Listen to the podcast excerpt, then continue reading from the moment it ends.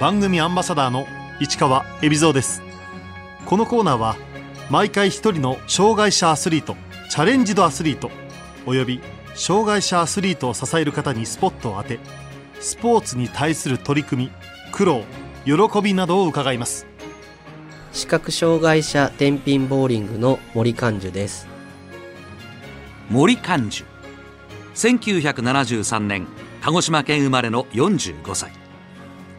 先天性の目の病気で幼い頃に両目の視力を失う。2005年からボーリングを始め国内外の大会で活躍。今年は9月に全日本視覚障害者ボーリング選手権で個人戦優勝と個人総合戦で2連覇を達成。10月のアジアパラ競技大会では個人戦で銅メダル。3人チーム戦で銀メダル。さらなる飛躍を目指す。幼い頃両目の視力を失った森。物を見た記憶がない。全盲です。1歳半とか2歳ぐらいまでは右目だけ見えてたようなんですが自分の記憶の中にはもう物を見たっていう記憶もほとんどないですし明暗はなんとなく覚えてるような気もするんですけど色とかまあ実際もうほとんど映像の感覚は全くないです。視覚障害者向けスポーツの経験は？子供の頃は水泳をやっていました。小児喘息があったりしてちょっと体も弱かったので両親ができるだけ体を鍛えて心肺機能を高められるようにっていうことで水泳を習いにその後も学生時代もあの水泳はずっとやっていました、まあ、実は日本選手権とかジャパンパラリンピックの水泳には出たことはあるんですけれどもえーまあ、ちょっととても強化指定選手というか標準記録を上回るのは難しかったので、まあ、部活の延長でちょっと頑張ったぐらいのところで終わりになりました。そんな森がボーリングを始めたきっかけは？2005年ですね。ボーリングに誘われたのは母校の、えー、筑波大学附属盲学校の、えー、先輩で今全日本視覚障害者ボーリング協会の会長されています青松さんと第一人者で、えー、やってらっしゃる同じ母校の先生がいらっしゃったのでお二人に声かけていただいて、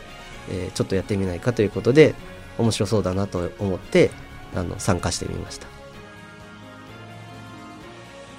視覚障害者ボーリングでは公平を期すため選手は全員アイマスクをつけて試合を行う。その他通常のボーリングとの違いは、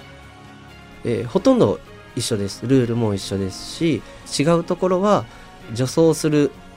アプローチというところがあるんですが手前の助走路にガイドレールという手すりを置いてそれを片手で伝って助走して片手で投げると。それと残っているピン倒れたピンの番号を教えてもらう。それから投げたボールの軌道を教えてもらうっていう役目の人がまあ、ピンスポッターと言いますけれども補助員がついてやります。それ以外は全くあの普通のボーリングと同じ競技です。すぐにはボーリングのスコアが伸びなかったという森。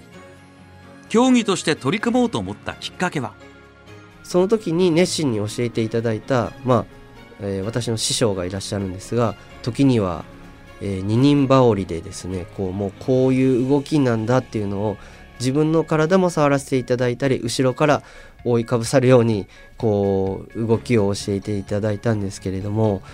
えー、何せ私自身が先天性の視覚障害者なので正しい綺麗なフォームっていうのを見たことがないのでこのインストール作業がものすごく大変で今のは良かった今のは悪かったどこが悪かったっていうのを一つずつ積み上げていく作業っていうのにすごく時間がかかったように今は思います。2005年日本で開催されたジャパンオープンで国際試合にデビューした森。それから5年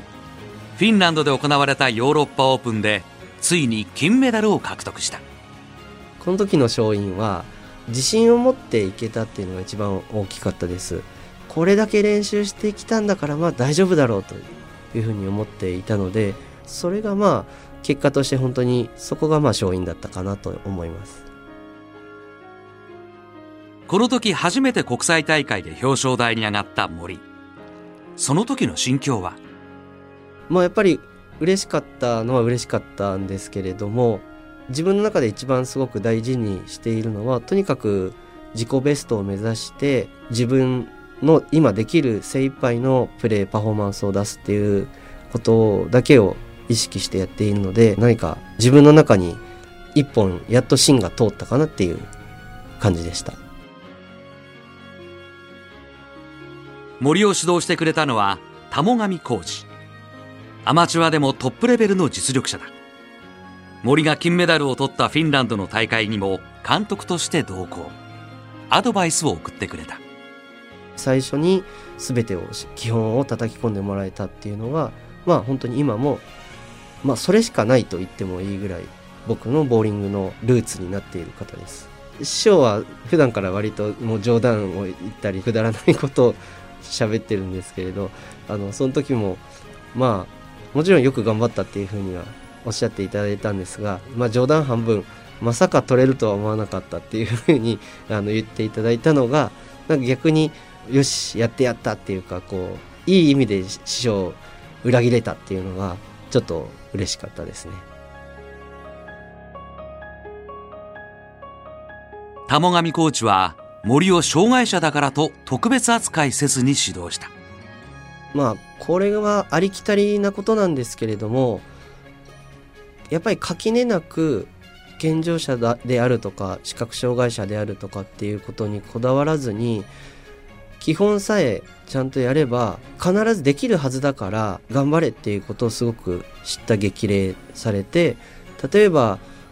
見えないんだからああちょっとぐらいミスしてもまあしょうがないねっていう感じではなくてなんでミスしたか考えなさいっていうこととか気持ちが入ってないんだったらもうそれはダメなんだからっていうことでとにかく緊張感のあるあの練習をさせてもらいました。森にボーラーとしての自分の長所を聞いてみた。強いて言えば自分の場合はやっぱり、まあ、理論派なので理屈でちゃんと頭の中を整理して必ずこういうふうになプロセスでこういうふうにやればこうなるはずだろうっていうところを固めて、えー、プレーするっていうところがまあ自分のうん長所でもありこれはでもまた逆に短所にもなるんですけどダメな時っていうのは考えすぎてドツボにはまるっていうことがあるのでまあ一長一短ですけれども、まあ、自分らしいボーリングっていうとしっかり考えながら工夫してプレーするっていうところが一番自分らしいかなと思います。森は現在設計建築の会社で働きながら競技を続けている。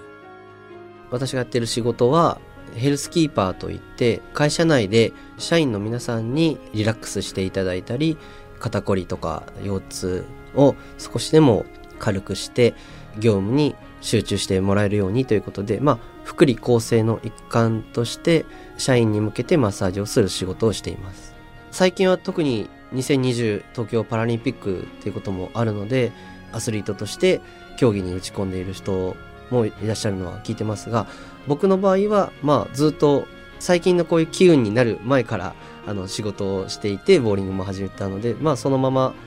あの仕事は仕事競技は競技仕事とは全く切り分けて自分の場合は考えています。現在森の練習拠点は？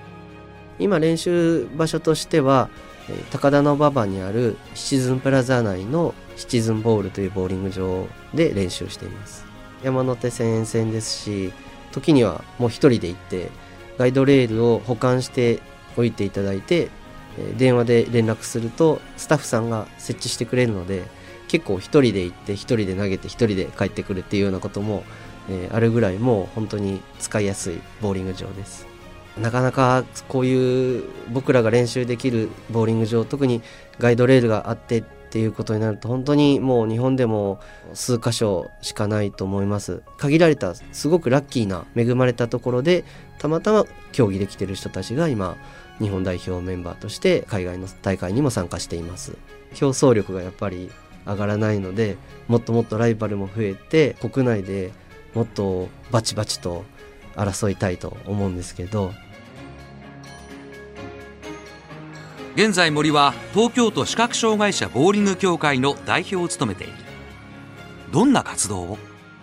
まずあの東京視覚障害者ボーリング協会自体はその全日本視覚障害者ボーリング協会の下部組織ですので例えば全日本選手権大会への申し込みの取りまとめとか事務作業ですね。それとあとはうちのローカルなイベントとしてはリーグ戦と月例会というようなイベントを、まあ、主催運営しています。僕らだけではなかなか競技ができないのでピンスポッターといって残ってるピンを読んでもらったりボールの軌道を教えてもらう健常者のサポーターの方にお手伝いいただきながら開催しています。森は選手としても今年10月アジアパラ競技大会で個人戦銅メダル3人チーム戦で銀メダルを獲得した。好調の理由は？やはりそのアジアパラ競技大会の前に全日本選手権っていうのがあってここで勝ちきれたっていうのがあ一つは大きいのかなとも思います。それと、えー、ずっといろいろ取り組んできたあの自分の投球フォームの形っていうのが大会のたびにこういろいろ悩んで苦労してたんですけれども今回はその自分の投球フォームはもうこれなんだなってこれでいくしかないっていうのをすごく決められたっていうのが多くてまあ開き直り半分、えー本当に頭の中をクリーンにシンプルにできたっていうのがすごく大きかったのかなと思います。森は試合前によく音楽を聴く。外せない曲欠かせない曲っていうのが、えー、リンドバーグさんの「頑張らなくちゃね」っていう曲ですまあ僕自身ものすごくリンドバーグのファンで僕の世代はいわゆるバンド世代イカ天世代だったりするのでバンドで学生の時もリンドバーグさんのコピーもやらせてもらいましたし渡瀬真希さんの「オールナイトニッポン」はもう必ず、えー、聞いていました。ストレートなメッセージと頑張らなきゃな自分も本当今日の試合頑張らなくちゃねっていうところで本当になんかシンクロするので必須アイテムというかその曲を聴いたら今日は大丈夫だと思っていつも聴いています。森には同じ視覚障害を持つ16歳年下の妻がいる。うちの家内は同じ視覚障害者で、えー、生まれつきやっぱり僕と同じように生まれつき、えー、全盲です、まあ、友人の友人みたいな感じで知り合いました。一番妻がこう僕のことを支えてもらってるところは何かっていうと余計なこと言わないで黙っててくれるところかなと思います。ですから黙って送り出して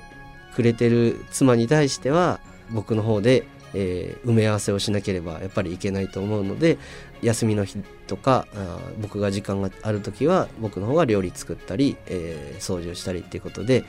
だちゃんと黙って送り出してもらえるようにあのご機嫌をちゃんと取りながら、えー、バランスをとってやっています。森にこれからの夢を聞いた。一度でいいので300点パーフェクトゲームをやってみたいっていうのは夢としてあります。で短期的に目の前の大会で達成していかなきゃいけない自分に課しているノルマというのは平均150点以上打つことできればこれをもうちょっとレベル上げて平均アベレージ160で個人戦の競技がだいたい6ゲームですので6ゲームトータルで1000点以上をスコアを出すっていうのがまあ今自分が目指している目標ですね。森はさらに障害者アスリートだからこそできることがあるという。障害者スポーツが持ってる社会的な意義というかものすごく大きなポイントっていうのは健常者の皆さんから見た時にできないかもしれないことを頑張っている姿を見ていただいてるっていうことが大きいんだと思うんですがちょっとでもチャレンジして頑張れば何か叶うかもしれないとか何かそういうきっかけにしてもらいたいなっていうそういうアイコンだと自分では思っているのでこの番組はチャレンジドアスリートですけれどあのチョレンジしてもらえないかなと思ってちょっとチャレンジチョレンジしてくださいっていうことをあの伝えられたらそうするとこう寛容な世の中になれると思うんですよね。寛容な社会になれば我々障害者も住みやすいわけですし健常者と言われるような方々も当然そういう中で住みにくいわけではないのでちょっとだけチャレンジしてるところを見てみんなも頑張ってみませんかっていうことを伝えたいなと思います。